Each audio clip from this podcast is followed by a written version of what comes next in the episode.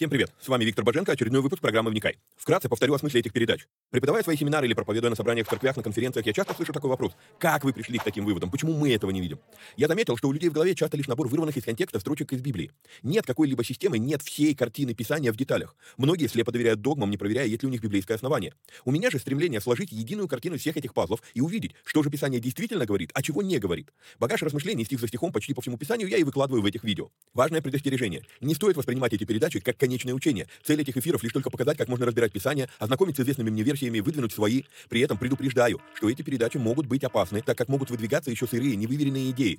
Я дерзаю их озвучивать, потому что хочу, чтобы мы все восстановили навык размышлять, а не тупо верить всему, что мы смогли нагуглить, прочитать, слепо доверять чьим-то мыслям. При этом, пожалуйста, не надо, посмотрев несколько выпусков, кидаться и исправлять своих знакомых служителей. Эти передачи для более корректного личного понимания текстов Библии, а не для бунтов в собраниях. Писание действует через внутреннее преобразование, а не через громкие внешние события. В этих эфирах за беспрекословный авторитет принимаются только 66 книг канона Священного Писания. Второканон, Талмуд и прочие апокрифы мы можем рассматривать и часто рассматриваем. Но для меня они лишь мнения, которые имеют право на существование, но не являются глазом с небес. И да, я отдаю себе отчет, что и сами эти передачи тоже по своей сути апокрифичны. Теперь немного технической информации. К сожалению, времена, когда можно было рассчитывать только на Facebook и YouTube, ушли в небытие. Какие-то соцсети запрещают власти, какие-то соцсети сами запрещают нас. YouTube на Западе уже приобрел репутацию видео-гулага за навязывание своей повестки и подавление несогласных. И кто знает, что и кто еще надумает запретить нам или запретить нас.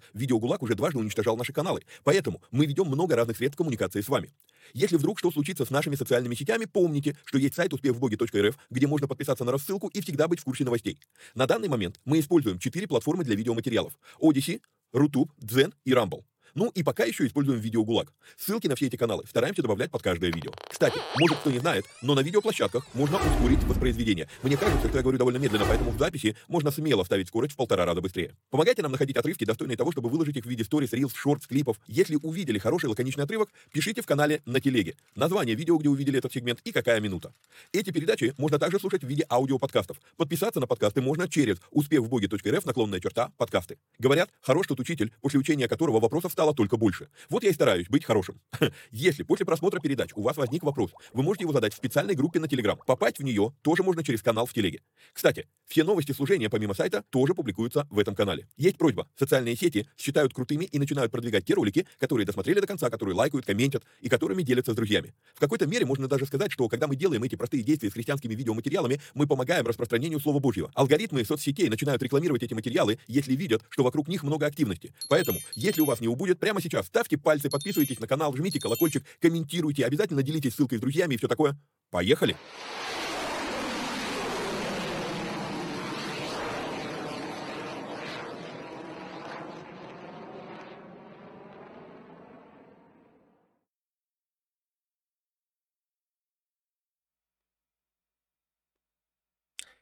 Поехали.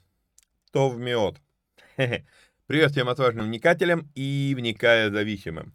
Напомню, что нужно поддержать наши усилия материально. А огромное спасибо тем, кто это делает. Но напомню телефон, как можно поддержать эти передачи. Номер телефона плюс 7 999 832 0283. А помимо этого, еще одно дежурное стандартное наше объявление. У нас работает платный канал Вника... Боженко премиум. Раньше мы его называли Вникай премиум. Вот. А в котором мы выкладываем переводы нашего любимого епископа Тиди раз в две недели, полные версии проповедей. А помимо этого, там я отвечаю на ваши вопросы. Вот, отвечаю более приоритетно а, и более объемно ну, если есть на что э, как бы давать объем, вот, если вопрос большой. А, и э, там у нас идет, ну, как бы совсем другое общение. То есть я туда выкладываю время от времени разные ништяки, которые там что-то вижу в Писании и выкладываю. Вот. Попасть в этот канал можно по вот этой ссылке, она у вас на экране, успех в боге.рф, наклонная черта, премиум. Проходите туда. Там есть две недели пробного периода. А, заходите, можно, ну, просто регистрируйтесь, но, ну, если вы выберете пробный, то, а, в принципе, с вас первые две недели ничего списываться не будет. То есть, посмотрели, не устроило что-то, ушли, тогда, тогда, собственно, ну, это все было бесплатно. Но сделать такое можно один раз. Вот, хорошо. А, значит, мы с вами продолжаем разбираться с историей про уверование Петра, а не уверование Корнилия. мы говорили с вами в прошлом эфире, что то, что называют история про уверование Корнилия, про обращение Корнилия, про духовное возрождение Корнилия и так далее, и так далее, на самом деле Корнилий был уже верующим человеком. То есть это надо было достучаться до Петра, поэтому вся эта история произошла. Вот. А, хорошо, у вас сейчас на карте, как любопытно, за мной будет не видно Иерусалим, ну да ладно. Значит, а, как раз, наверное, где-то вот тут вот, где-то вот тут вот на карте Иерусалим, вот. Теперь вот тут вот вы видите мышку, вот она а, Иопия, Яфа, вот она Самария, а вот она Кесария. Вот, то есть получается как бы, ну, такое расстояние. Из Иерусалима Петр приходит в Иопию, вот. После этого он идет в Кесарию. Это то, что мы с вами будем разбирать сегодня. На другой день, а, прошлый эфир у нас закончился на том, что Корнилий послал трех человек а, за Петром, согласно того, что ему сказал ангел. И мы говорили о том, что это было реальное явление ангела, а не просто видение. Окей? Это то, что мы разбирали в прошлый раз. На другой день, когда они шли и приближались к городу, Петр около шестого часа взошел наверх дома помолиться. А, по поводу наверх дома надо понимать, что а, в тех краях вообще вот а, крыши домиком а, они ставятся в основном это особенность строительства там, где а, зимой ложится снег. Там, где тепло, крыши домиком, это может быть либо вопрос, а, допустим, благосостояния, то есть человек богатый, поэтому он так и заморачивается а, либо просто вопрос, там, допустим, каких-то вкусовщины, да, то есть я там, я хочу вот, вот, вот так вот. Но экономически нецелесообразно делать такие крыши в зоне там тропики, субтропики. Поэтому во многих случаях, во многих случаях а, на, ну вот, на Ближнем Востоке ставятся четыре стены и горизонтальная крыша. И горизонтальная крыша, я когда в Индии был, я вообще так интересно это наблюдал, они а, по углам дома ставят, ну, заливают 4 колонны, а, ну, с арматурами, они прямо на месте заливают эти колонны, и, и к ним уже ставят 4 э, стены. Потом делают перекрытие, а вот этот небольшой столбик с остатками бетона и колонны еще эти арматурины торчат вверх, остается прям на многие годы. И я когда местное население спросил, говорю, а вы почему у вас вот у всех арматуры торчат на крыше? Ну, тоже не у всех, у кого-то есть там э, скатные крыши. Вот. А, но в большинстве случаев, ну, просто вот плоская крыша, ты можешь на эту плоскую крышу взобраться, там подняться. Вот, там бортик предусмотрен, чтобы ты с него не упал. Я спросил, а зачем вы это делаете? И они мне говорят, ну а вот если дети там женятся, допустим, и а, не уедут, а останутся жить с нами. Мы просто к этим арматурам подвязались, бам-бам-бам, построили еще один этаж. Вот, то есть, может быть, и разумный подход. В нашем случае, конечно, там, где я живу, ну, падает снег, и когда вот снег лежит на этом, это дополнительное давление, и вопрос э, протекания такой крыши и так далее. А в тропиках дождь, дождь прошел, это все слилось сразу, да, то есть оно не, не остается там, и поэтому бетон не пропитывается, да, а, в нынешних условиях. Вот, вот а, такая же, такие же плоские крыши а, в Израиле это ну, нормальное явление. Вот, и он поднимается на крышу дома помолиться, наверх дома. Вот, на другой день, когда шли они, приближались к городу, Петр около шестого часа взошел наверх дома помолиться. И почувствовал он голод и хотел есть. Между тем, как приготовляли, он пришел в выступление. И вот тут вот надо понимать, у Петра реально, и вы, вы уж меня извините, я это назову таким образом для наглядности, у Петра реально галлюцинации, видения. Почему я это э, ну, э, называю так? Чтобы четко показать различие. У Корнилия явился реально ангел. У Петра это, реаль, это реально видение, это галлюцинации. То есть на самом деле он, он приходит в иступление, и а, на, на греческом языке это слово экстазис, это слово экстаз. То есть он пришел вот состояние, то есть он как бы, он а, потерялся, да. И когда говорят вот иногда а, сторонники там а, более консервативных, скажем так, течений протестантизма, они говорят, вот, мол, там у харизматов, у пятидесятников, у них там люди там а, у, у, выходят из себя там и так далее, это, ну, действительно, в пятидесятничестве, в харизматии Сейчас уже не так, но одно время прям это было очень сильно а, заметно, что а, были какие-то такие вот проявления, вот именно экста, экстатические, да, а, что реально, то есть ты понимаешь, что ну, человек, человек вроде здесь, но его здесь и нет, а он потом рассказывает, что он что-то переживал, вот, и а, более консервативные течения, вот, мол, у вас там люди беснуются, а, когда это происходит, если это люди беснуются, то тогда и Петр здесь беснуется, аккуратнее с терминологией, да, потому что экстазис, то, что вы в русском языке не видите этого слова, а, не обозначает, что его нету в тексте. Петр пришел в выступление, греческое слово экстазис. Он был в экстазе. И у нас, кстати, у нас еще а, слово экстаз в русском языке, в современном русском языке, это когда человек там кричит, вопит, там что-то прыгает, там, ну, то есть экстаз это бурное выражение восторга. Нет, экстаз это когда, а, ну, по сути, мы могли бы сказать другое слово транс, то есть когда человек находится в трансе. То есть он вроде и здесь физически, но ты понимаешь, что а, духовно, душевно его в этом теле нет. Вот. Окей. И почувствовал он голод и хотел есть. Между тем, как приготовляли, он пришел в выступление. Вот. А... Пишу такой комментарий. Это не происходит на самом деле. Это лишь видение. Кто-то однажды пошутил, что да, Петр на крыше, а внизу готовят. Запахи поднимаются вверх, Петр голодный, любой придет в выступление. Вот, ну это шутка. Вот, однако, стоит присмотреться к тому, что в оригинале написано «не хотел есть». Вот эти вот слова «и хотел есть». Если мы посмотрим с вами в оригинале, то тут использовано слово «не есть», а здесь слово «геомая». И это слово, а, он хотел ощущений. То есть, да, это слово может использоваться как вкусовых ощущений.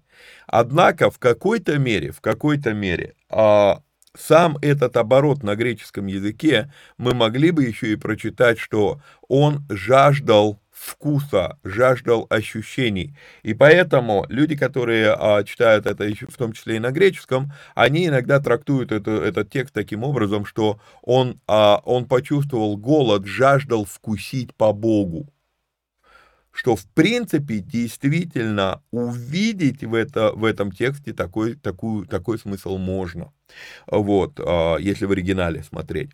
А, и видит отверстое небо, исходящий к нему некоторый сосуд, как бы, обращу ваше внимание, как бы большое полотно. А, обратите внимание, что, опять же, на спасение это не влияет, просто на корректность наших формулировок. Он не увидел полотно, он увидел сосуд как полотно. То есть мы не знаем, что он видел, но еще раз, это, это видение, видение может, ну, оно не будет подчинено никаким там законам физики и так далее, и так далее, то есть это просто, э, это просто видение. Что именно он видел, мы не знаем. Как бы большое полотно, привязанное за четыре угла и опускаемое на землю. Э, раввины, э, мессианские раввины, они э, здесь обязательно скажут вам, что так как это за четыре угла, то это талит, это молитвенный платок.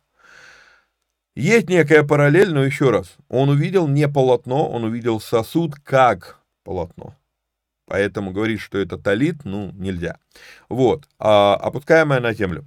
В нем находились всякие четвероногие земные, звери, присмыкающиеся птицы небесные, и был глаз к нему, встань, Петр, закали и ешь. И а, опять же нам придется здесь обратить внимание на оригинал, потому что кое-что здесь теряется. Слово «закали», а, оно требует нашего внимания. Это греческое слово «то», и это слово, которое использовалось в основном именно для жертвоприношения. Это не просто вот убить животное там на мясо себе там дома или там на продажу, на базар. Там использовалось другое слово. А то – это ритуальное заколание.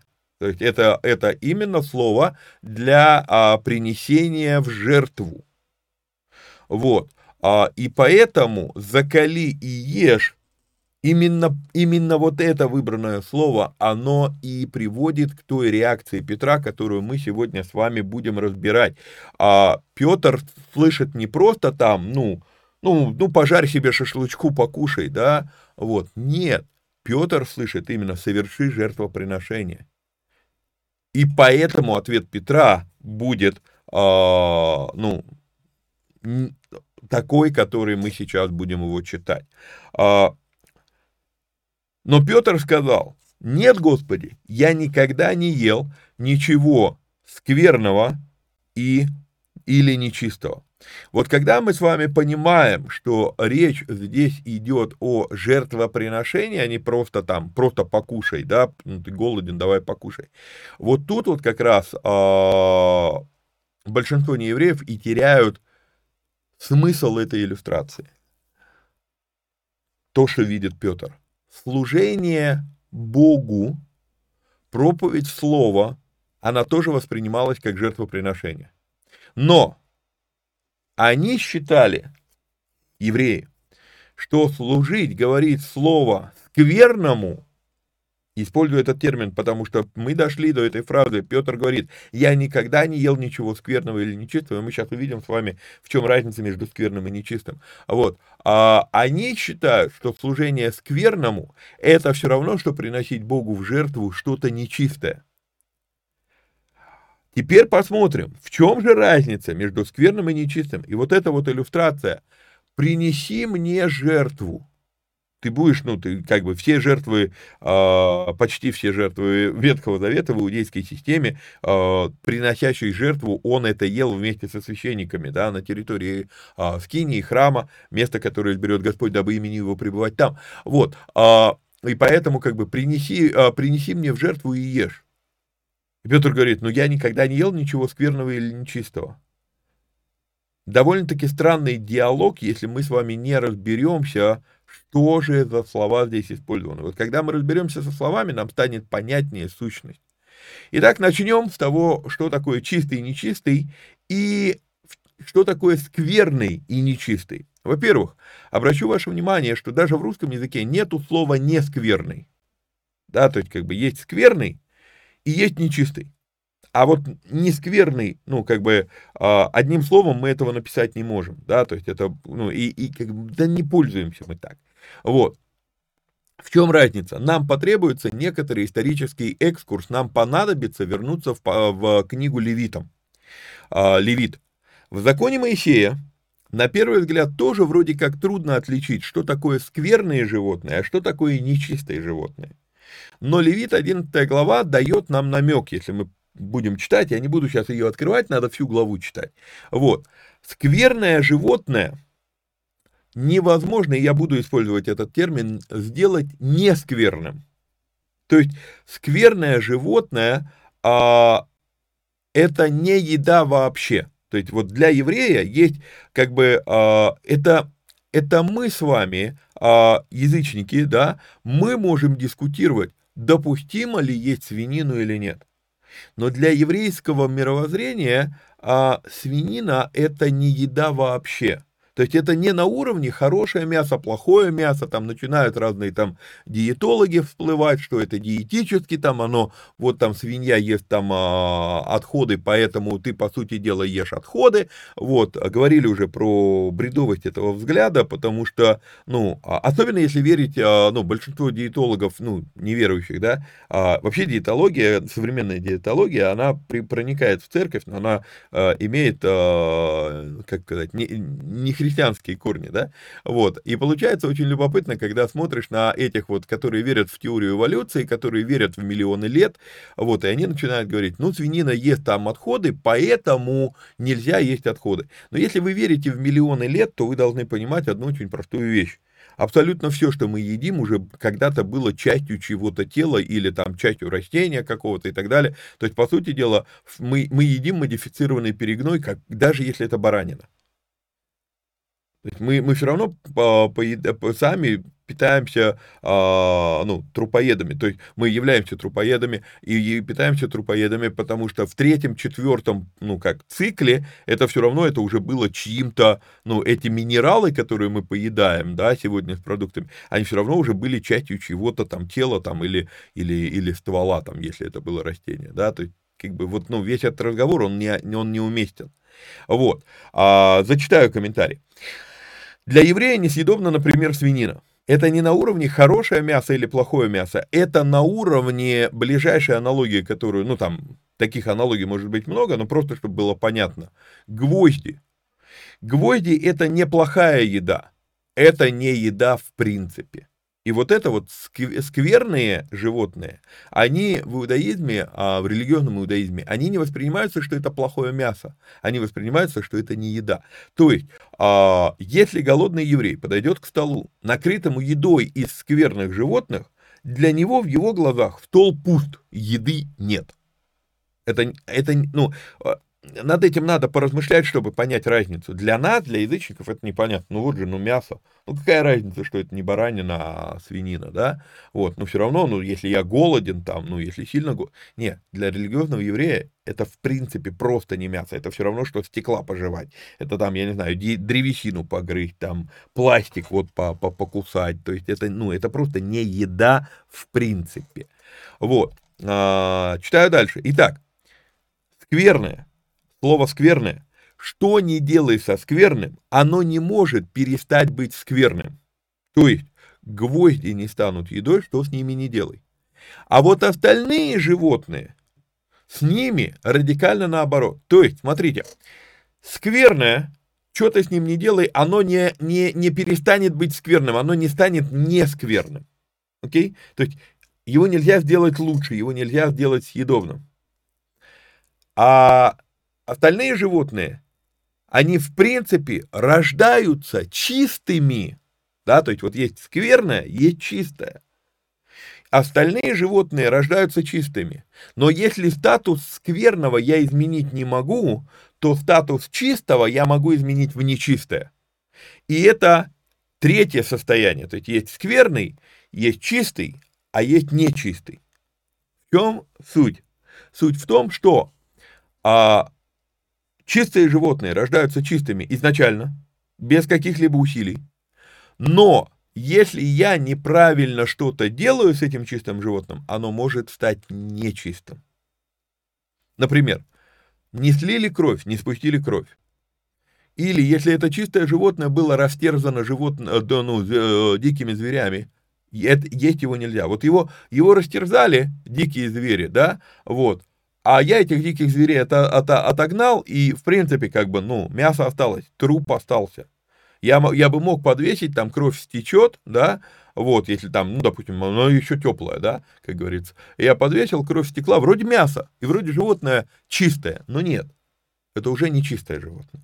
Вот, а, и вот, вот это вот надо понимать. То есть, как бы я правильно не закалывал осла, он остается скверным. Это его природа. Если же я беру чистого барашка, но неправильно его закалю, то он становится нечистым. То есть непригодным для приношения. И вот тут вот, вот тут вот, а, надо понимать, так было по Писанию. Петр говорит, я никогда не ел ничего скверного или нечистого. Окей? Но есть еще кашрут. А, и надо разобраться с кашрутом. Кашрут состоит из двух компонентов. А в черных эфирах мы с вами проходили, то есть порядка, я не знаю сколько, но, наверное, на 90% кашрут выдуман. Выдуман, он не базируется на Таре Божьей, он, он, он, он базируется на традициях и на преданиях. Вот. А 10% в кашруте сказано Богом, 90% люди придумали.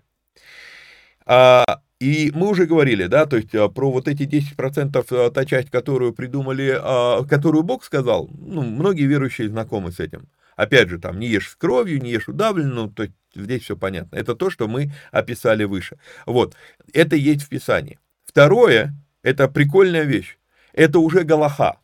Что такое Галаха? Мы с вами проходили, мы с вами это разбирали. Галаха это Тара Божья, да, это то, что вот, ну, пятикнижье как таковое, это устные традиции, и это еще предание. И вот устные традиции и предания там понавыстраивали кучу всего чего. Что животное надо, вот заметьте, где сказано, что животное надо особым образом вырастить? В Пятикнижье этого нет. Где сказано, что животное надо особым образом кормить перед забоем? Этого, этого нету это уже традиция, что ягненка брали, вот, ну, пасхального ягненка, его брали домой и неделю держали, чтобы он, не дай бог, там не осквернился, он жил с людьми, то есть он жил в доме и так далее, и так далее. Но это традиция. Мы не видим этого в а, Таре, мы не видим этого в Пятикнижии. Окей? Okay? То есть вот про вот эти вот вещи я и говорю, что Галаха это то, что добавлено, это то, чего этих принципов в Писании нет. Вот. И Галаха, э, Галаха гласит, что если что-то из преданий и традиций было нарушено, то животное нельзя приносить в жертву. То есть оно становится нечистым. А так как жертвы ели приносящие их, то в итоге получается, что животное, нечистое животное нельзя есть. Вот именно поэтому Петр и говорит, что э, я не ел ничего нечистого, да, то есть я соблюдал все эти традиции. Обратите внимание, Обратите внимание, открываю вам еще раз 12 э, стих. Ладно, открою еще один для того, чтобы было прям точно, были уверены. Скажите, пожалуйста, а где вообще написано, что в этом сосуде, который был как большое полотно, который привязан за четыре угла э, и опускается на землю, где написано, что здесь были скверные или нечистые животные? Не сказано. Это Петр говорит, что я не ел ничего такого, но не сказано, что они были в платке. Ну, в этом сосуде, да? Вот. Петр, естественно, он последователь Галахи. Не закона Моисеева в чистом виде, а, а, а, а Галахи. И как это влияет на то, что мы с вами здесь читаем? Да радикально влияет. Если вы спросите любого равина сегодня, если вы спросите любого религиозного иудея, кто должен был закалывать э, жертвенное животное, все в один голос тебе скажут, что это должен сделать священник, что только священник мог правильно заколоть животное, чтобы нескверное животное могло остаться чистым. Окей? Okay? Чтобы чистое животное могло остаться чистым. Однако, это Галаха говорит, что священник это должен делать, и что только священник это умеет. Идем в Левит, первая глава, буквально с первого стиха. «И возвал Господь к Моисею и сказал ему из кинии собрания, говоря, «Объяви сынам Израилевым и скажи им, кто, когда кто из вас хочет принести жертву Господу, то если из скота приносите жертву вашу, из скота крупного и мелкого, а, то если из скота, приносите жертву вашу из скота крупного и мелкого. Если жертва его есть всесожжение из крупного скота, пусть принесет ее мужеского пола без порока, пусть приведет ее к, к дверям скинии собрания, чтобы приобрести ему благоволение перед Господом. Про кого речь? Про того, кто хочет принести жертву. И возложит руку свою на голову жертвы всесожжения, и приобретет он благоволение во очищение грехов его, и заколет тельца перед Господом. Кто это должен сделать? Мы все еще говорим про того, кто привел жертву. Сыны же Аароновы, священники, теперь вступают в а, действие священники. Сыны же Аароновы, священники, принесут кровь. То есть, получается, я привел жертву, я должен ее заколоть, потекла кровь, священник берет эту кровь и идет к жертвеннику и брызгает этой кровью на жертвенник. Вот. А, и заколят тельца перед Господом. Свяще... Сыны же Аароновы священники принесут кровь и покропят кровью со всех сторон на жертвенник, который у входа в скинии собрания, и снимет кожу с жертвы собрания. Кто? Священник? Они ушли к, к, к, к жертвеннику. А, и рассечет ее на части. Кто? Священник? Они все еще там. Потом, получается, в седьмом только стихе, Сыны же Аароновы священники положат на жертвенник огонь, и на огне разложат дрова, и разложат сыны Аароновы священники части. То есть жертву должен был разделывать прихожанин, а не священник. Но со временем получается очень любопытная вещь. Со временем все это мигрирует, начинает появляться, начинают появляться предания, начинает появляться традиция, что, ну, люди не умеют и так далее, и так далее, что это должны делать священники. И я сам даже так говорил, я сам даже так преподавал, что вот, мол, это должны были делать священники, священники должны были те, таскать эти, ну, ну, туши. А в итоге, вернее как, правильнее будет сформулировать, священники таскали туши, хотя не должны были. Потому что если я читаю Левит с самого первого стиха, это должен был уметь каждый первый израильтянин.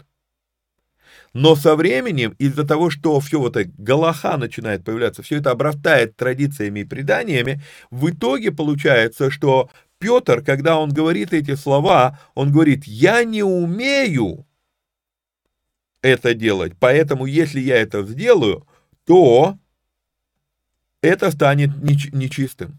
То есть даже чистую жертву, если я возьму, так как это я делаю, я ее испорчу. Окей? Вот. А, и в этом ракурсе, если Петр возьмет из, из полотна чистое животное, заколет, так как он не из рода Аарона, он осквернит животное, и его уже нельзя есть. Но еще раз, это Галаха. Если я читаю книгу Левит, то мы практически с первого же стиха читаем, что животное заколоть и разделать должен был прихожанин, а вот брызгать кровью на жертвенник и возлагать части на огонь – это священник. В итоге Петр считает, что даже если взять из полотна чистое животное, он не имеет права его забивать для жертвы, и поэтому оно станет нечистым. А Бог ему как бы показывает уровень его безграмотности и говорит, не берись судить то, чего не знаешь. Что я тебе говорю, то и делай. И один из потрясающих моментов, вот когда мы вернемся к книге Левит, а, а, один из потрясающих моментов, что даже вот, ну, когда я преподаю и говорю, и у меня по старой привычке все равно, я уже давно это увидел, что нет, это прихожанин должен был делать, вот, но я по старой привычке говорю, вот, мол, там леви, эти священники должны были приносить, э, приносить жертву на, на огонь там и так далее, и получается, что, как интересно, много столетий спустя я оказываюсь носителем Галахи, а не чистого Слова Божьего. Как младенцы возлюбите чистое словесное молоко. Да, нас призывает апостол. Почему чистое словесное молоко? Без Галахи, без этих примесей. Вернитесь к тому, что было изначально сказано, а не то, как это со временем исказили. И почему вот это, э, и тогда эта метафора, она, она приобретает совсем другой смысл. Вот эта иллюстрация, которую Бог делает а, Петру, она приобретает совсем другой смысл. И мы сейчас увидим вот в этом, а, в том, как отвечает Господь а, Петру. Но Петр сказал, нет, Господи, я никогда не ел ничего скверного или нечистого. Тогда в другой раз был глаз к нему. Что Бог очистил, того ты не почитай нечистым. А, к сожалению, к сож... и, и, и здесь в очередной раз я вам скажу, с точки зрения русского языка перевели так, как по-русски можно сказать. А с точки зрения оригинала потерян смысл. Вот, этой фразы. О чем речь? Речь о том, что здесь используются два разных слова. Мы вроде бы подумали, чистил и, не, и, и, и нечистым, да, то есть чистый, а это чистый, но со словом «не». Но если я посмотрю, что Бог очистил, я увижу слово «катариза». А если я посмотрю слово «нечистый», то я увижу слово «койно». Ну, в оригинале будет «акойно», потому что «а» — это отрицательная форма в греческом языке, но «койно» и «катариза» — это два разных слова. О чем речь? Наконец-то, в кои-то веки я вам скажу, что в современном переводе перевели правильно. Вау! Во второй раз голос обратился к нему, что Бог очистил, не называй скверным. Еще раз мы с вами говорили, скверное – это то, что всегда было таким, оно не может а, изменить свою природу. И я не могу изменить его природу. Понимаете? А то, что Бог очистил, это чистое нечистое. И в Ветхом Завете во многих случаях, не везде, но во многих случаях, если что-то стало нечистым, то оно уничтожалось. Но Бог говорит, а есть моменты, когда я это очищаю, но ты к очищенному начинаешь относиться, как будто бы оно катаризо, как, а, а, а, коес, как будто бы оно скверное по природе и не может быть чистым. Но это не так. И вот, то есть, вот эта вот разница между нечистое и скверное, нечистое оно было чистым, и Бог может сделать чистым, а скверное, оно скверным и остается.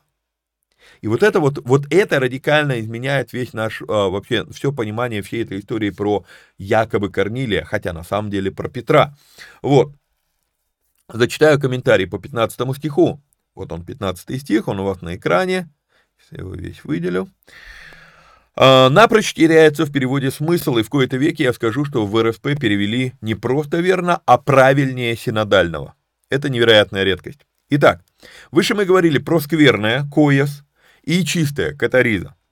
Господь говорит, что Бог очистил, не называй скверным.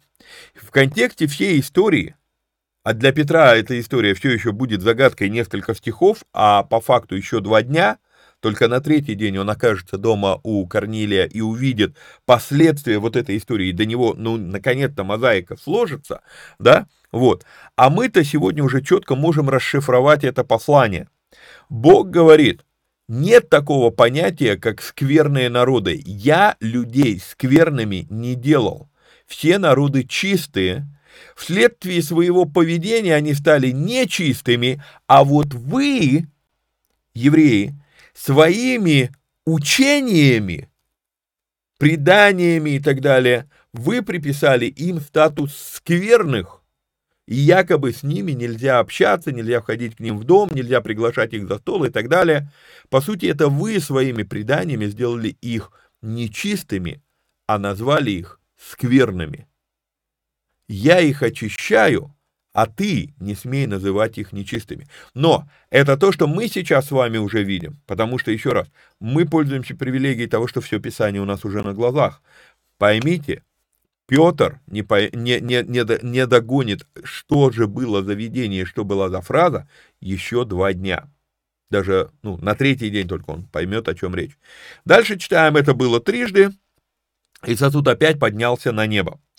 А, когда же Петр недоумевал в себе, что бы значило видение, которое он видел. Вот мужи, посланные Корнилием, расспросив о доме Симона, остановились у ворот и, крикнув, спросили, здесь ли Симон, называемый Петром. Итак, почему я считаю, что вся эта история – это а, описание уверования Петра? Ну, один из, одна из иллюстраций, она будет связана с нумерологией. Мы с вами видим, что явление было три, три, э, три раза. Мы с вами видим, что за Петром пришло три человека, да, вот, а, два, два, два э, благочестивых и, и преданный воин, вот, а, то есть упоминается несколько раз, упоминается три, три, три, да, вот 19 стих, вот три человека ищут тебя, вот он. Между тем, как Петр размышлял о видении, Дух сказал ему, вот три человека ищут тебя, да, поэтому я говорю, три человека, вот, а три – это число откровения. И три было явлено Петру, а не Корнилию. Корнилию хватило одного раза увидеть и поверить, и он сделал. А Петру надо было три раза показать одно и то же, чтобы он хоть что-то начал догонять. Вот. А, читаем дальше. И крикнув, спросили, здесь ли Симон, называемый Петром, между тем, как Петр размышлял о видении, что бы это значило, Дух сказал ему, вот три человека ищут тебя, и повеление идет. Встань, сойди, и иди с ними, немало не сомневаясь, ибо я послал их. Петр находится в непонятках, он голодный, он увидел, ну, кучу, как, ну, животных, да, было повеление «закали и ешь». Вроде как, все вроде как связано с жертвоприношением и с едой, то, что он видит. То есть он еще не в теме. Поэтому идет четкое требование. Даже не задумывайся. Вот они сказали тебе идти с ними, я их послал, поэтому иди с ними. Не смотри на то, кто это, что это, чего, куда. Я тебе, я их послал, иди за ними, будь послушен. Окей? Вот. Петр, сойдя к людям, а, присланным к нему от Корнилия, сказал, «Я тот, кого вы ищете. За каким делом пришли вы?» Они же сказали, «Корнилий, сотник, муж добродетельный и боящийся Бога, одобряемый всем народом иудейским, получил от святого ангела повеление призвать тебя в дом свой и послушать речей своих. По большому счету здесь я уже мало что буду комментировать, мы просто будем читать, потому что история повторяется. Вот. А, она будет повторяться еще раз, когда Петр придет к Корнилию в дом. Тогда Петр, пригласив их, угостил. Обратите внимание, а на другой день, встав, пошел с ними. Мы с вами смотрели карту, и по карте Кесария это далеко. Получается, что они шли практически а, полтора дня. Но, но, у меня вопрос. Они пришли на следующий день в Кесарию. Открываем карту. Еще раз. Ну, карта откроется. Вот. Открываем карту еще раз.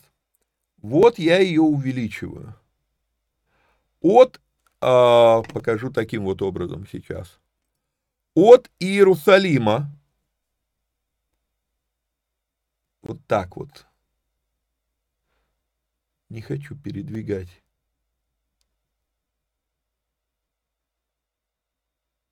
Вот, вот так вот. Вот смотрите. Вот, э, вот Иерусалим. Вот он, ну, за, за мною, да, то есть вот он Иерусалим. Вот море Галилейское. Мы с вами говорили, вот это расстояние три дня пути. Вот Иопия, а вот Кесария. Здесь расстояние, в принципе, не намного меньше. То есть идти два дня. Но получается очень интересно, что они а, были посланы Минха в три часа дня, пока он их призвал, пока то чего, пока они собрались, они вышли. Получается, они шли всего полтора дня. Но здесь надо идти, ну, минимум два дня. Это получается, значит, они шли очень быстро. Но так как Корнилий не бедный человек, и обратно они тоже пришли за полтора дня, получается, да, вот, а, то, сейчас, подождите, он в третий час дня молился, это 9 по-нашему, ну да, то есть утром он молился, он проголодался, и пришли в это же время, пришли эти люди, вот, то есть получается, что действительно они шли полтора дня. Я подозреваю, что в связи с тем, что Корнилий не был бедным человеком, скорее всего, он отправил их на конях. Но тогда на конях они приехали бы быстрее. Значит, он отправил их с телегой или с каретой. И вот это вот они пошли, не факт, что пошли пешком, потому что по времени все-таки расстояние, ну, можно, конечно, натянуть полтора дня, если бегом. Но не знаю, вряд ли. Вот просто вещи, на которые я обращаю внимание, когда читаю текст. А, к, к чему я это? К тому, что они, а, сейчас, секундочку, Петр, пригласив их, угостил, в 23 стихе, а на другой день встав, пошел с ними, и некоторые из братьев Иопийских пошли с ним. То есть вышли они на следующий день. То есть уже два дня прошло, на третий день утром они выходят в Кесарию. Окей? Вот. А в следующий день они пришли в, в Кесарию, то есть, получается, тоже полтора дня они шли. А, ну, может быть, ближе уже к двум. Может быть, и без коней обошлось, не знаю. Вот, в следующий день пришли они в Кесарию. Корнилий же ожидал их, созвав, и вот тут вот интересный момент, созвав родственников своих и близких друзей. Открываем первый стих этой главы, ой-ой-ой, прошу прощения, 10 глава, первый стих, первый стих. В киса, это, это второй, вернее, боящийся Бога со всем домом своим. Со всем домом своим. Однако, что мы с вами видим в 24 стихе? Он, ну окей, мы могли бы назвать весь дом его это родственники, но он позвал еще и друзей. И вот скорее не обращение Корнилия впечатлило Петра, а обращение друзей Корнилия, то есть, если весь дом Петра, если весь дом Корнилия были уже верующими людьми, то по сути это все равно, что иудей по вероисповеданию принял Христа. Ничего такого. Ну, окей, он не обрезанный. Мы даже не знаем, обрезанный или нет. Вот, но, может быть, вот, вот это вот последняя как бы ступенька а, барьера, да, вот, но когда тут большая толпа народу, да, то есть это не только родственники, но еще и близкие друзья, вот это могло впечатлить Петра и заставить его тогда провести некую параллель. Что же, что же происходит? Когда Петр э, входил, Корнилий встретил его и поклонился, пав к ногам его. Петр же поднял его, говоря, «Встань, я тоже человек». А, это было нормальное явление в то время. Падать к ногам уважаемого тобой человека, великого в твоих глазах человека, особенно в Римской империи, то есть это, ну, это, это поклонение, а оно особую честь, а, как бы это оказание особой чести это к людям очень высокопоставленным. На что Петр говорит, подожди, подожди, я, я просто человек, что такое, вставай. Вот. И беседуя с ним, вошел в дом и нашел многих собравшихся. И я хочу, чтобы мы с вами обратили внимание вот на 27 стих. Беседуя с ним, вошел в дом. То есть он без проблем разговаривает с Корнилием, никаких препятствий не, не, не, не, не видит. Потому что, судя по всему, Корнилий, а про Корнилия было сказано, они же сказали, Корнилий сотник, муж добродетельный и боящийся Бога, 22 стих, да, одобряемый всем народом иудейским. То есть он идет к Корнилию как э, к, по сути дела, как к иудею. Да, обращен из язычников, но как к иудею. То есть ему дали, Петру дали характеристику. Вот Корнилий такой, такой, такой, такой. Но теперь интересно, вот, а, беседуя с ним, то есть разговаривая, как два, два иудея разговаривают, вошел в дом и нашел многих собравшихся. И вот тут вот у Петра, как у посетителя синагоги с рождения, у него срабатывает его старое. Нельзя еврею входить в дом к язычнику, быть в одном доме с язычником. Почему нельзя? Потому что так как другие народы, по Галахе другие народы считались скверными, то получается, даже когда он прошел э, Гиюр, да, то есть когда он даже обратился в иудаизм, да, то есть вот он, э, он все равно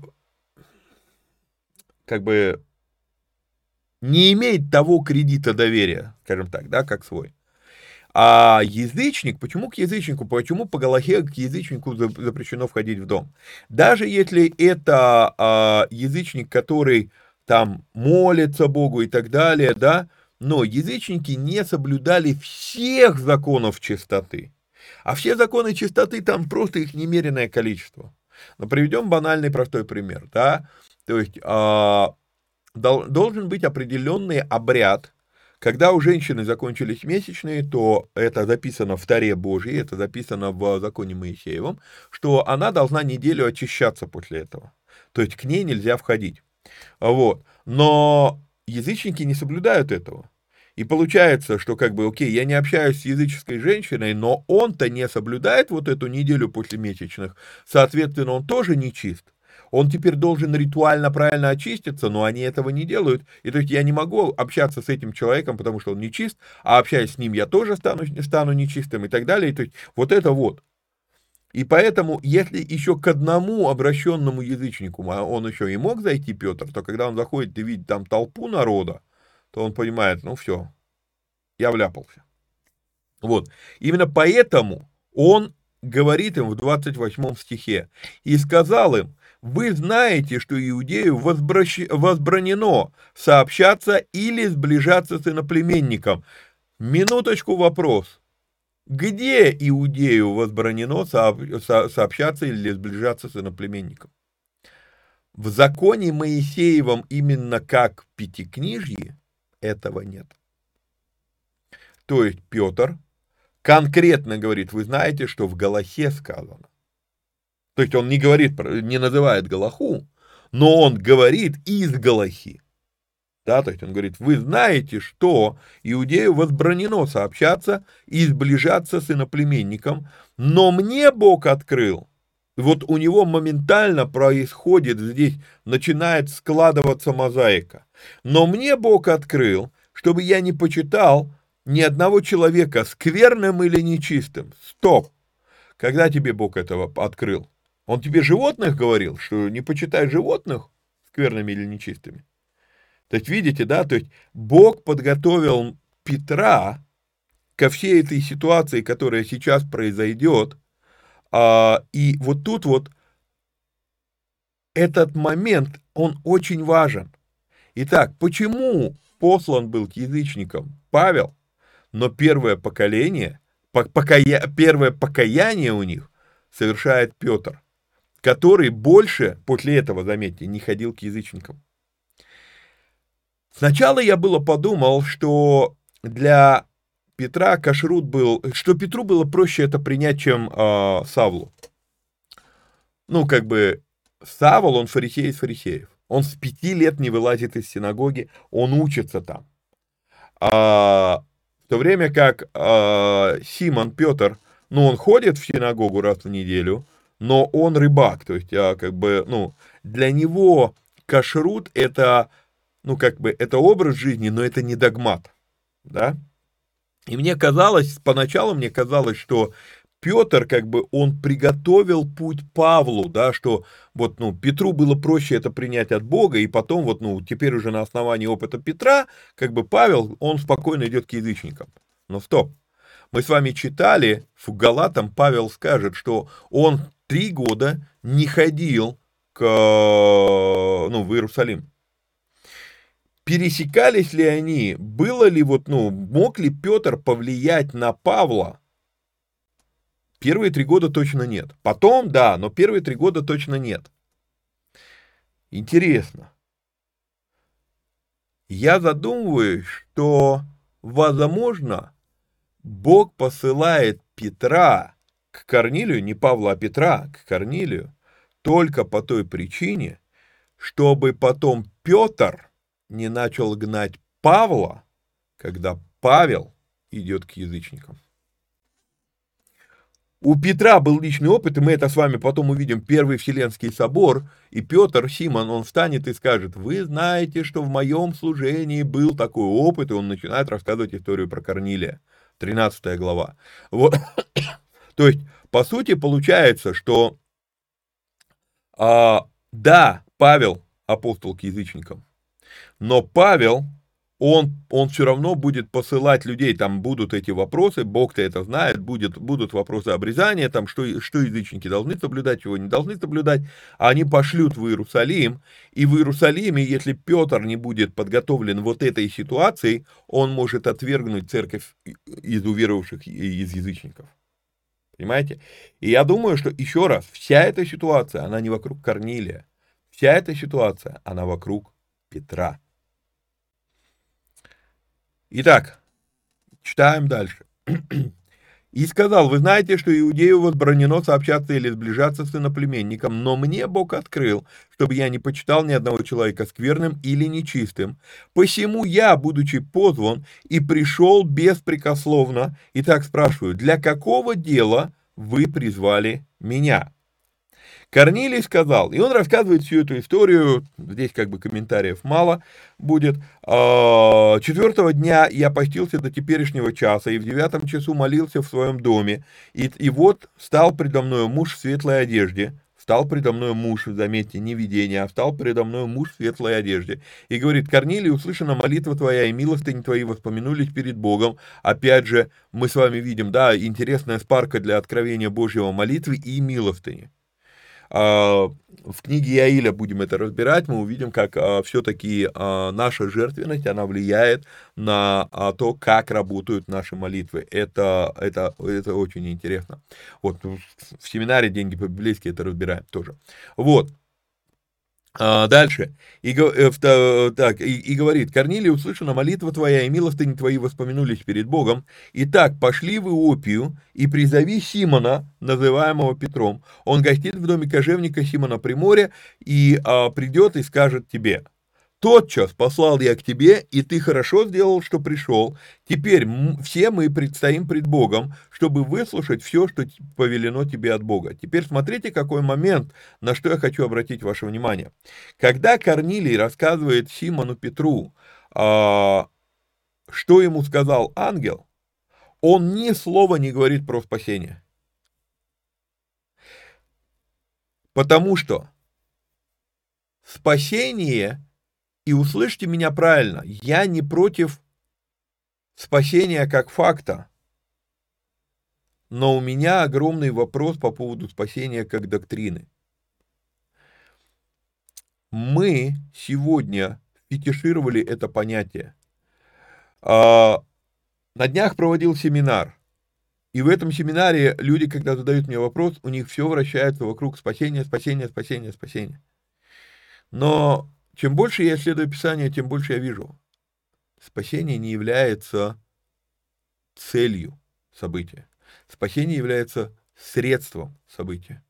Ефесянам 2 глава 8, 9, 10 стихи, да, благодать вы спасены, сие, не отдел, Божий дар, э, э, что там, сие не от вас, Божий дар не отдел, дабы никто не хвалился, ибо, ибо Бог сотворил вас на добрые дела, которые Бог предназначил вам исполнять. Десятый стих. То есть а, поймите, что вот когда цитируется 8 9 без 10, говорил об этом вам и буду говорить еще неоднократно, то получается, что ради, ну, мы спаси, ну, то есть все, вся, вся наша жизнь ради спасения. Нет, вся наша жизнь ради дел. Но без того, что ты принял Иисуса Христа, преобразился обновлением ума, ты не, ты не сможешь делать то, то, что Бог создал тебя делать. И поэтому необходимо на пути к исполнению воли Божией, необходимым этапом является спасение. Но когда мы фетишируем его, когда мы доводим это до того состояния, что все вращается вокруг спасения, человек принял спасение, ну представьте себе, да, вот я принял спасение в 94 году, в этом году 28 лет было, будет, будет через, через пару недель будет 28 лет, как я уверовал, да, вот, я принял спасение. Вы представляете, почти 30 лет после этого только и жить тем, что ну вот, 25 ноября 94 года я принял спасение. И вот сидеть, вот, ну это то, о чем Веронаш когда-то говорил, если в твоей жизни после этого больше ничего не произошло, у меня вопрос, спасен ли ты. Потому что а, не ради спасения человек живет, не ради спасения человек спасается. Человек спасается ради того, чтобы исполнять волю Божью. Но не зная Христа, он не может исполнить волю Божью. Спасение это всего лишь средство. Мы фетишировали его, мы довели это до того, что ну все, человек ни о чем не думает, кроме как о спасении. Но это неправильно. И здесь вот это один из таких отголосков, который как бы, это, знаете, это не, не, ну, прямым текстом это нигде в Библии не сказано, но когда я вот вылавливаю вот эти вещи, да, ангел ему говорит, что слова, он скажет тебе слова, которые, э, э, которыми спасешься ты и дом твой.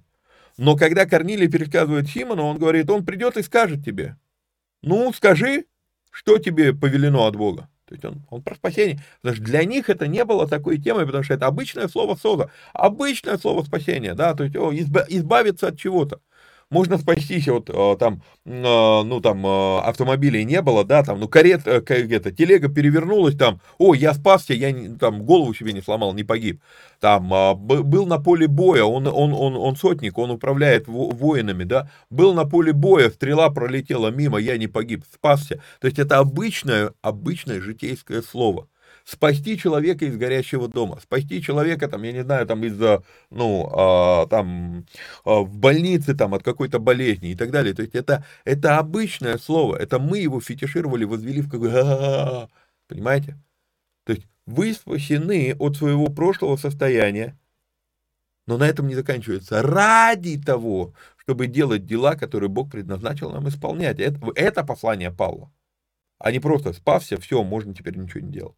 А, отдельно. И вот, вот тут вот, вот то, что, то, что, то, что Корнилий не повторяет про спасение, меня заставляет а, над этим задуматься. Он говорит, тотчас послал я к тебе, и ты хорошо сделал, что пришел. Теперь все мы предстоим пред Богом, чтобы выслушать все, что повелено тебе от Бога.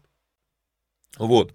А, задержим сегодняшний эфир, дочитаем главу до конца, потому что тут осталось совсем мало комментариев. А, не буду растягивать на две главы, а, на, на два эфира в смысле. Петр отверз уста и сказал, истинно познаю, что Бог нелицеприятен. Давайте прокрутим в голове всю эту историю и попробуем в рамках контекста этой главы с первого стиха ответить на вопрос, правильно ли мы понимаем слова «Бог нелицеприятен».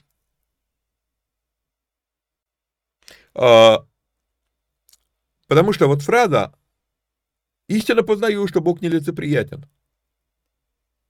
И когда разбивали на стихи, даже, ну, даже разбили здесь на стихи, хотя мысль продолжается, не знаю, зачем разбили на стихи, для того, чтобы подчеркнуть, что Бог нелицеприятен, для того, чтобы утвердить нас в мысли, что для Бога все равны,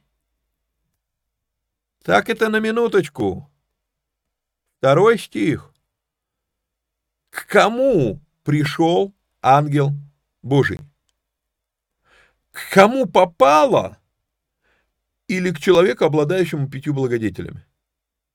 Бог нелицеприятен. Значит ли это, что смысл здесь, что для Бога все равны? Почему Бог не обратился к куче других сотников? Случайно просто на кого Бог пошлет, упала на благочестивого, боящегося Бога со всем домом своим, творившим много милостыни народу и всегда молившегося Богу? Это какая любопытная случайность. Слова Петра не имеют ничего общего с идеей о том, что для Бога все равны. Здесь этих, этого смысла здесь нет. Нет. Почему? Потому что мы подтверждение этому видим буквально в следующем стихе. Но во всяком народе, боящийся его и поступающий по правде, приятен ему. Итак, вывод-то из этой истории какой? Из этой фразы, что Бог не лицеприятен.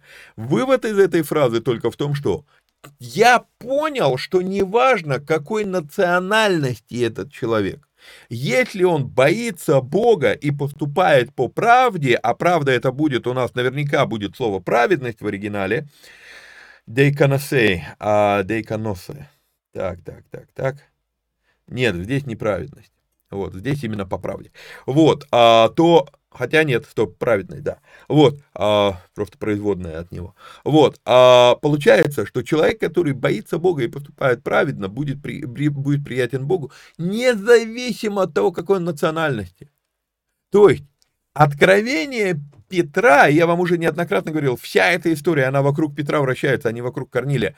А откровение Петра готовит его к принятию того, что будет делать Павел, и он говорит, оказывается, какой бы национальности люди ни были, Бог их может принимать. А мы, из-за того, что мы других национальностей, нас это как бы, мы не, ну, вот если мы по крови не евреи, мы эту фразу перевираем, и мы, о, Бог нелицеприятен, значит для Бога все равны. Да, ну, во всяком народе, можно было бы сказать, во всяком народе люди приятны ему. Нет, он говорит, во всяком народе боящийся его. То есть это уже не все равны и поступающий по праведности, по правде, это тоже не все равны, приятен ему. И когда мы с вами смотрим на это слово «нелицеприятен», вот я хочу, чтобы вы обратили внимание, вот тут вот у нас получается, это на русском нелицеприятен, а тут словарь мне показывает, что здесь аж три слова, три слова здесь. И когда я смотрю в словаре эти три слова, то получается «аус» первое слово, второе «прос», третье «тасо». «Аус» — это отрицание, «прос» — это внешнее, Тасо, это у нас от этого произошло русское слово тасовать. Не по внешности перетасовывает. То есть нелицеприятен это слово, которое а, Бог переупорядочивает в этом мире людей, но не потому, как они внешне выглядят. Еще раз, не по внешности перетасовывает. Петр отверз уста и сказал, истинно познаю, что Бог нелицеприятен, но во всяком народе, боящийся его и поступающий по правде приятен ему, он послал сынам Израилевым слово, благовествуя мир через Иисуса Христа, сей есть Господь всех. Вы знаете происходившее во всей Иудее, начиная от Галилеи после крещения, проповедованного Иоанном. Они знают это все. То есть, ну они же в Кесарии, Кесария на территории Израиля, то есть это все происходило не где-то там за, за, за, за углом, да, то есть они это все видели. Хотя они все язычники из римлян, да, но э, они все это видели. И он говорит, вы знаете происходившее во всей Иудее, начиная от Галилеи, после крещения, проповеданного Иоанном, как Бог Духом Святым и силою помазал Иисуса из Назарета, и он ходил, и помазал будет наверняка Христео, Хрис, Хрио, не Христео, Хрио, да, то есть э, вот то самое Христос, да, и он силою Хрис, э, Хрио и, э, Иисуса из Назарета, и он ходил, благотворя и исцеляя всех обладаемых дьяволом, потому что Бог был с ним. И мы свидетели всего, что он сделал в стране иудейской и в Иерусалиме, и что, наконец, его убили, повесив на древе. Всего Бог воскресил в третий день и дал ему являться и опять для Бога все равны, конечно же. Являться не всему народу, но свидетелям, предизбранным от Бога нам, которые с ним ели и пили по воскресении его из мертвых. Предизбранным от Бога. И опять здесь может возникнуть подозрение на доктрину предизбрания – я думаю, что в данном случае мое личное мнение, вы можете иметь свое мнение можете даже его мне написать, с удовольствием буду рад увидеть его. Вот, но э, интересно, э, предизбранным, на мой взгляд, на мой взгляд, это люди, которые, ну, это тот факт, что они были избраны Христом до всех событий с распятием, смертью и воскресением. Но что меня цепляет, а, что здесь Петр не говорит, что предизбранным нам, которые с ним служили, предизбранным нам, которые с ним воскрешали, предизбранным нам, которые с ним исцеляли, предизбранным нам, которые с ним проповедовали, предизбранным нам, которые с ним кормили пять тысяч. Говорит, тем, которые с ним ели и пили. Обратите внимание на это. Ели и пили по воскресению его из мертвых. А, говорил, говорю, и не нахожу ни одного повода пока отказаться от этой фразы. Самое непонятое церковью священнодейство – это совместные трапезы, а не совместные молитвы. Я не имею ничего против совместных молитв, они есть, они упоминаются в Библии, они важны. И мы это поняли.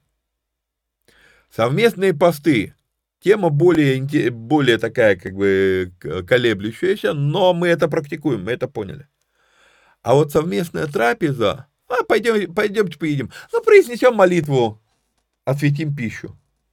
И мы думаем, ну, то есть, как бы, и, и вот поедание еды для нас не является священнодейством, но священнодейство. Это священодейство, заметьте, а, Петр здесь, еще раз, не говорит, что мы с ним исцеляли, изгоняли, а, там, воскрешали, раздавали хлеба, там, проповедовали и так далее. Говорит, мы с ним ели и пили. Что он подчеркивает? Интересно. Вот. А, и получается, в, 30, в 35 стихе мы с вами видели интересную такую формулу, а, формулу как быть приятным Богу, да, бояться Его и поступать по правде с Ним, да, по, по, быть по правде, тогда ты приятен Богу, это формула, вот, а здесь получается, как ты поддерживаешь это состояние, да, то есть ты поддерживаешь это состояние совместными трапезами в том числе, то есть, а я не о том, что все, теперь сидим, э, сидим, едим и не встаем из-за стола круглосуточно, я не об этом, я о том, что давайте научимся понимать, что вот совместное принятие пищи, это тоже один из аспектов завета, Мы разбирали это в черных эфирах, когда как раз разбирали книгу Левит, и я говорил, что а, почти все жертвы, которые надо было принести на место, которое изберет Господь, дабы имени его пребывать там, а почти все эти жертвы сами приносящие съедали, но съедали, то есть какая разница, ты поешь дома или ты поешь на территории там скини или храма, да? Какая разница? Есть огромная разница. Разница в том, что вы едите это вместе, это команда образования, это формирует вас как коллектив, это, это, это, это, это священнодейство. Вау. Вот. Идем дальше. И а, так, а, и он, Иисус, повелел нам проповедовать людям и свидетельствовать, что он есть определенный от Бога судья живых и мертвых. О нем все пророки свидетельствуют, что всякий верующий в него получит прощение грехов именем его. Здесь все понятно. Вот. Как, когда Петр еще продолжал эту речь, Дух Святый сошел на всех слушавших слово. Получается, получается, что Дух Святой сошел еще до того, как они перед а, Петром сделали какой-то акт покаяния. Вопрос, я, я вообще сомневаюсь, делали ли. Понимаете, то есть он пришел, еще раз, он приходит в дом к верующим, но там же есть родственники, близкие друзья. То есть это не просто дом э, Корнилия, но Дух Святой сходит до.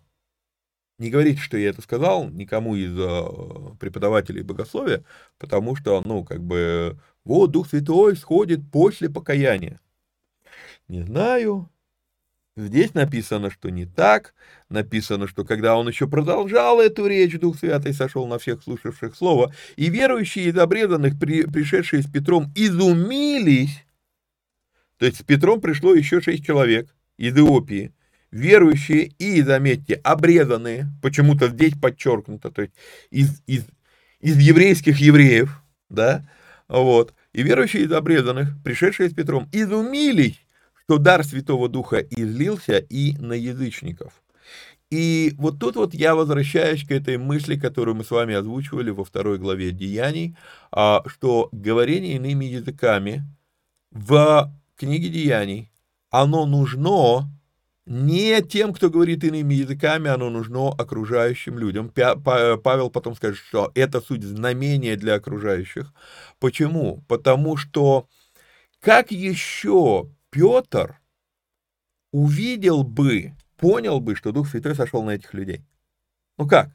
Должно быть какое-то знамение, которое Петра утвердит, вау, даже эти люди получили Духа, Духа Святого, так, наверное, и тогда уже в следующей главе он сделает вывод этот, наверное, все-таки и им дано спасение.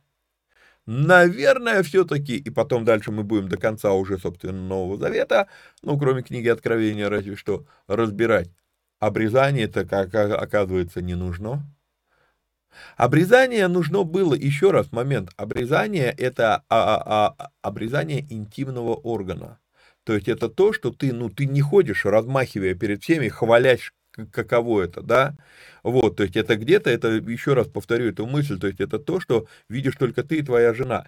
А, и это, это нечто твое внутреннее. И потом Павел переключится на другое обрезание, обрезание сердец. То есть это где-то внутри должно произойти, это сокрыто. И именно поэтому знамением завета с Авраамом было назначено именно обрезание именно полового органа что-то, что будет не видно внешне. То есть это то, что увидишь только вот лично ты сам в туалете, ну, может быть, еще твоя жена, когда вы занимаетесь сексом. Да? Обрезание сердца – это не то, чем нам надо хвалиться, да, Иисус говорит на горной проповеди, когда молишься, не делай это на перекрестках улиц, когда постишь, не делай это на перекрестках улиц, творишь милостыню, не хвались этим, это обрезание сердца, это внутреннее состояние. Вот. И поэтому вот это вот знамение, которое было дано, это знамение как раз для того, чтобы Петр догнал, наконец-то, ага, вот у нас это было, и у них это произошло. А, так Бог открыл им дорогу. То есть вот, вот вся суть этого знамения. Потом, когда уже у Павла будет говорение иными языками, вот там мы будем разбирать эту тему отдельно. А вот. И верующие из обрезанных, пришедшие с Петром, изумились, что дар Святого Духа излился и на язычников, ибо слышали их говорящих языками и величающих Бога. Тогда Петр сказал, кто может запретить креститься водою тем, которые, как и мы, получили Святого Духа? И велел им креститься во имя Иисуса Христа, потом они просили его пробыть у них несколько дней. И тему вот по, по очередности этих крещений, да, то есть получается Корнилий давно верующий, Теперь а, он был исполнен Духа Святого, мы называем это крещение Духом Святым, да, а, пятидесятники, харизматы, вот, а после этого только крещение водой, но почему-то еще одно идет повеление креститься во имя Иисуса Христа. Разбирали в премиуме всю эту последовательность а, разных крещений. Все, не буду повторяться. На сегодня заканчиваем. Я думаю, что это последний эфир, записанный мной а, скажем так, достаточно лихорадочно на месяц вперед. Теперь хватит уже до моего приезда вам этих эфиров. Вот, но приеду уже теперь, получается, я в декабре буду писать все следующие передачи. Вот, а, значит, а, я буду, получается, уже буквально на этой неделе я буду в Красноярске 10 дней, потом Новосибирск, вот, потом я приезжаю, уезжаю в Саратов уже по работе, прям буквально прям прилетаю и в этот же день на поезд и уезжаю в Саратов по работе, и, при, и вернусь теперь только в студию в декабре а, месяце. Вот, а, все, как обычно говорю вам эти слова, а, напоминаю, что нужно подписаться, лайкнуть, прокомментировать, поделиться ссылкой. Если есть такая возможность, то поддержать эти эфиры материально. Номер телефона у вас на экране.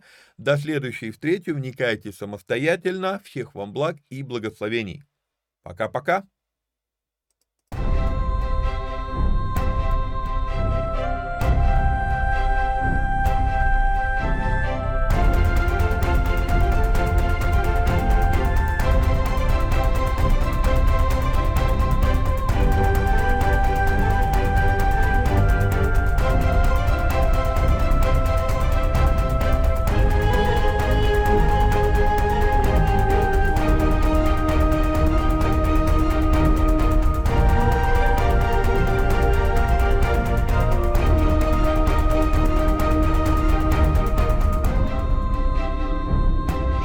ישראל, אדוני אלוהינו, אדוני אחד.